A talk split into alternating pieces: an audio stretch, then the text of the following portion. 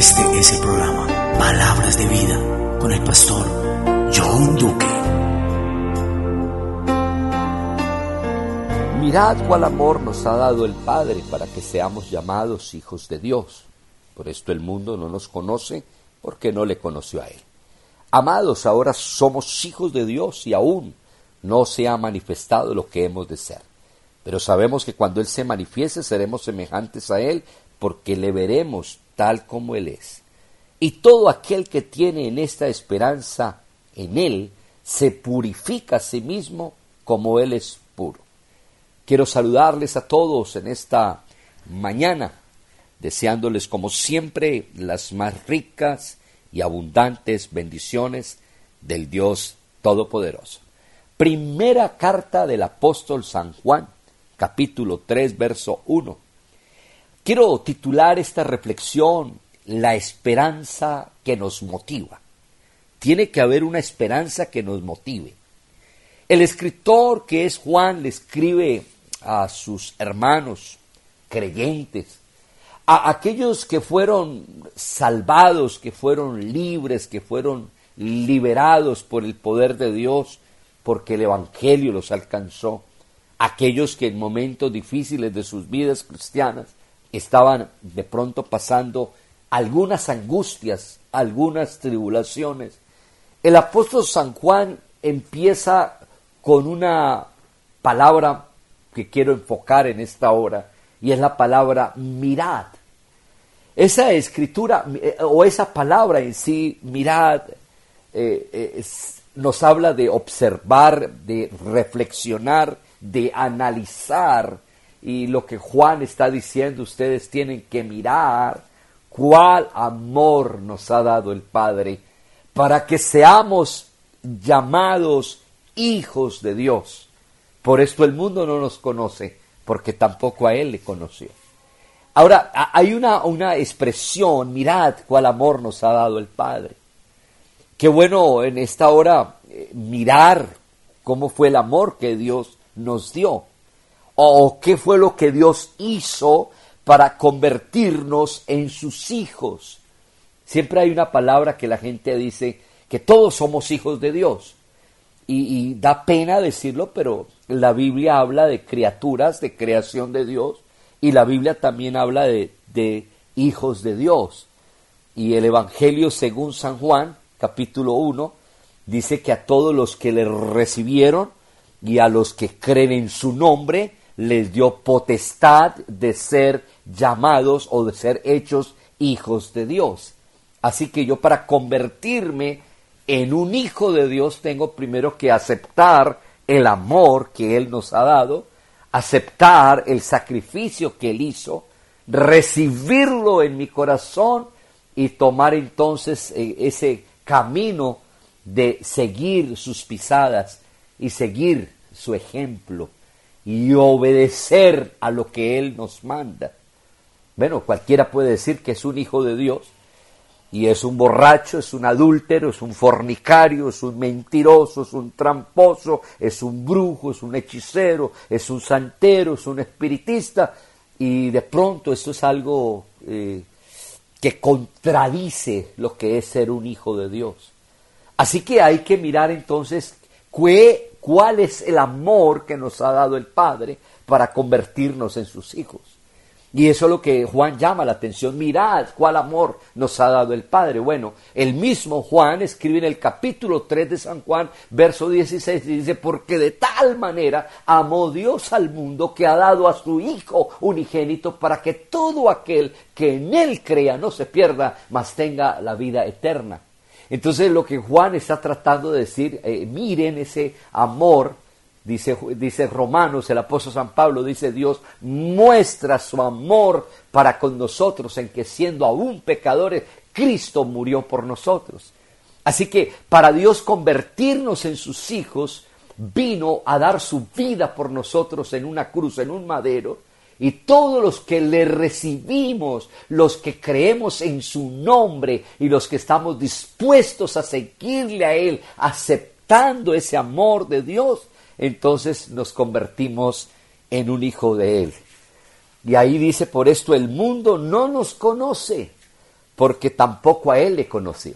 Lamentablemente la Biblia dice que en el mundo estaba, el mundo fue hecho por él, pero el mundo no le conoció. Lea esto, por favor, en el Evangelio según San Juan, en el capítulo número 1, para que usted analice desde el verso 1 hasta el verso 14 lo que Jesucristo hizo por nosotros, siendo Dios, se hizo hombre, se encarnó, se humanó y estando en condición de hombre fue hasta la muerte y muerte de cruz y entregó su vida para convertirnos en sus hijos.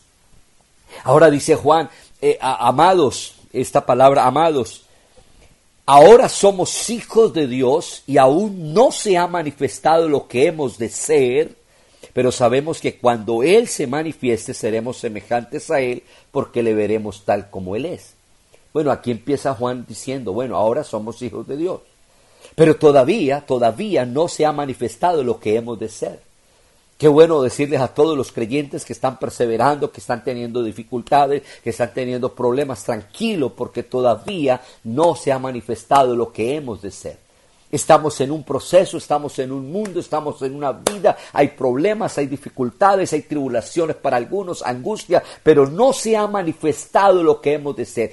Un día la Biblia dice que un día le vamos a ver cuando Él se manifieste cuando Él venga, si hay algo que estamos esperando los creyentes, aún en medio de todo esto, tal vez esto no se arregle, tal vez sigan las malas noticias, pero hay una esperanza. Y la esperanza que nosotros tenemos es que Jesucristo se va a manifestar. Sí, lo que se le llama el arrebatamiento, sí, lo que se le llama que cuando Cristo venga a llevarse a sus hijos, a sus hijos, esto lo encontramos en Primera de Tesalonicenses capítulo 4 verso 13 que Pablo escribe allá. Para aquellos que no tienen esperanza, nosotros sí tenemos una esperanza y hay una esperanza que nuestro Jesucristo, nuestro Dios, se va a manifestar y cuando Él se manifieste seremos tal como Él es porque lo vamos a ver.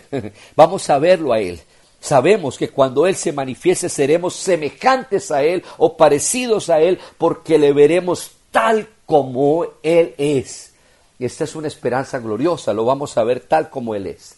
No van a haber ya más tapujos, no van a haber más imaginaciones, qué será, cómo será. Bueno, hasta ahora no lo sabemos. Por eso los creyentes y los cristianos no tenemos ninguna foto de ningún Jesucristo por ahí, porque muchas de las fotos que la gente tiene creyendo que es Jesucristo son artistas de cine, son artistas mexicanos como Enrique Rambal y otros más que se prestaron para hacer películas y muchas personas pueden tener la foto de sus artistas pensando que así es Jesucristo, pero no, nosotros tenemos una esperanza que cuando Él se manifieste le vamos a ver claritamente tal como Él es. Esto es algo maravilloso. Y la Biblia dice, y todo aquel que tiene, oye, escuche esto por favor, y todo aquel que tiene esta esperanza en Él, esta es una esperanza en Él.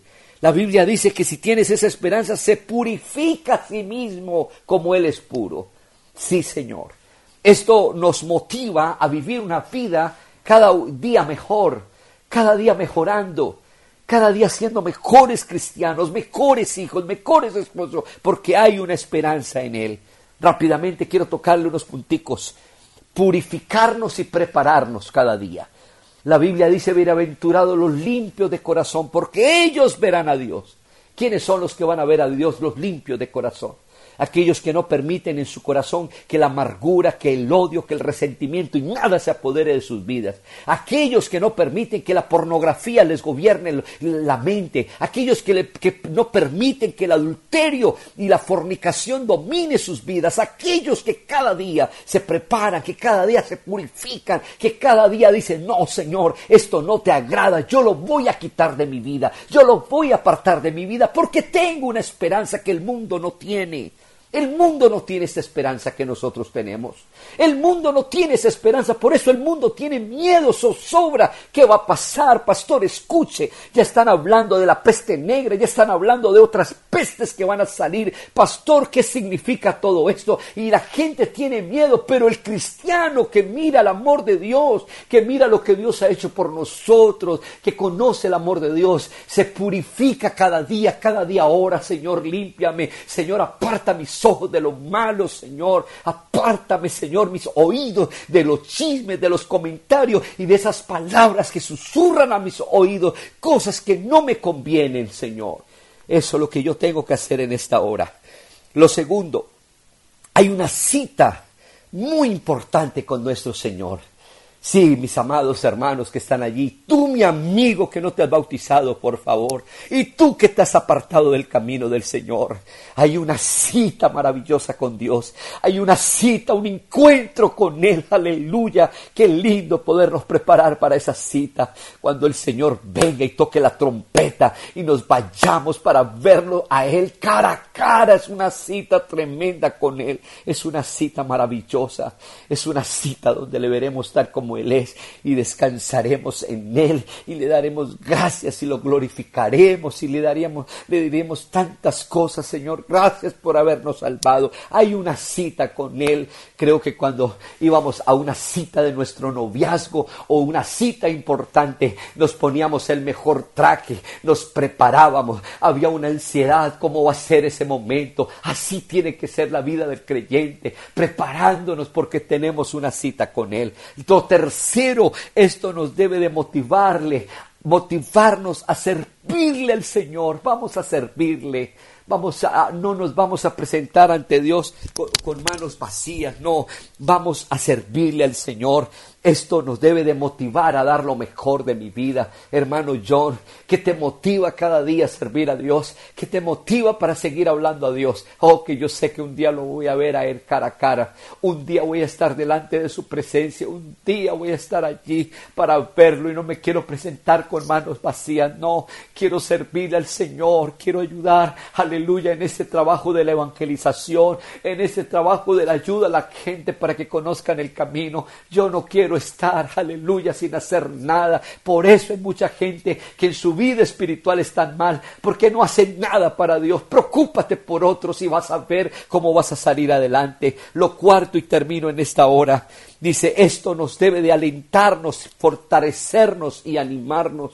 Sí, quiero fortalecer a alguien que está pasando tribulación y angustia. Tranquilo, que habrá un mañana mejor, tranquila que habrá un día mejor, tranquila que hay una esperanza gloriosa, tranquilo, no te preocupes, esto que estás pasando y esto que estás viviendo, esto también pasará, esto también pasará, no te preocupes, hay una esperanza, preparémonos para esta esperanza, tus hijos no quieren, pero tú te tienes que seguir preparando, tu esposo tal vez no quiere, pero tú te tienes que seguir preparando, tal vez tu esposa no quiere, pero tú te tienes que seguir preparando, tu familia no quiere, no te acepta, pero esto te tiene que impulsar y motivar a seguir preparándote, porque un día lo vamos a ver cara a cara, porque un día lo vamos a tener frente a nuestros ojos y lo vamos a adorar y le vamos a dar gracias por toda la eternidad, por todo lo que Él hizo por nosotros. Esta, esto nos debe de motivar. Esta es la esperanza que nos motiva a ser mejores cada día, a pedirle al Señor que nos dé su gracia y su ayuda, porque tenemos una cita con Él y lo vamos a ver tal como Él es, aleluya, y lo vamos a adorar y le vamos a dar gracias por todo. Mis amados hermanos, mis amigos, por favor, toma este camino en serio. Hermano que te has apartado, por favor, vuelve al camino. Y tú que estás como entre dos aguas, toma la decisión de consagrar tu vida y de entregar tu vida totalmente al Señor, que Dios te va a ayudar. Este es tu hermano y amigo John Duque, que anhela para ti las más ricas y abundantes bendiciones. Sabes que para más información me puedes escribir al más 57, número 311 634 8388. Estoy para ayudarte, no, para ayudarte Estoy ahí para servirte. Si necesitas más palabras de vida, mensajes, puedes ingresar a Google y buscar palabras de vida por el pastor John Duque. Es un honor servirte y es un honor en esta hora seguir hablando de que el cristiano y el Hijo de Dios tiene una esperanza maravillosa. Es que un día lo vamos a ver tal como Él es. Bendiciones para todos.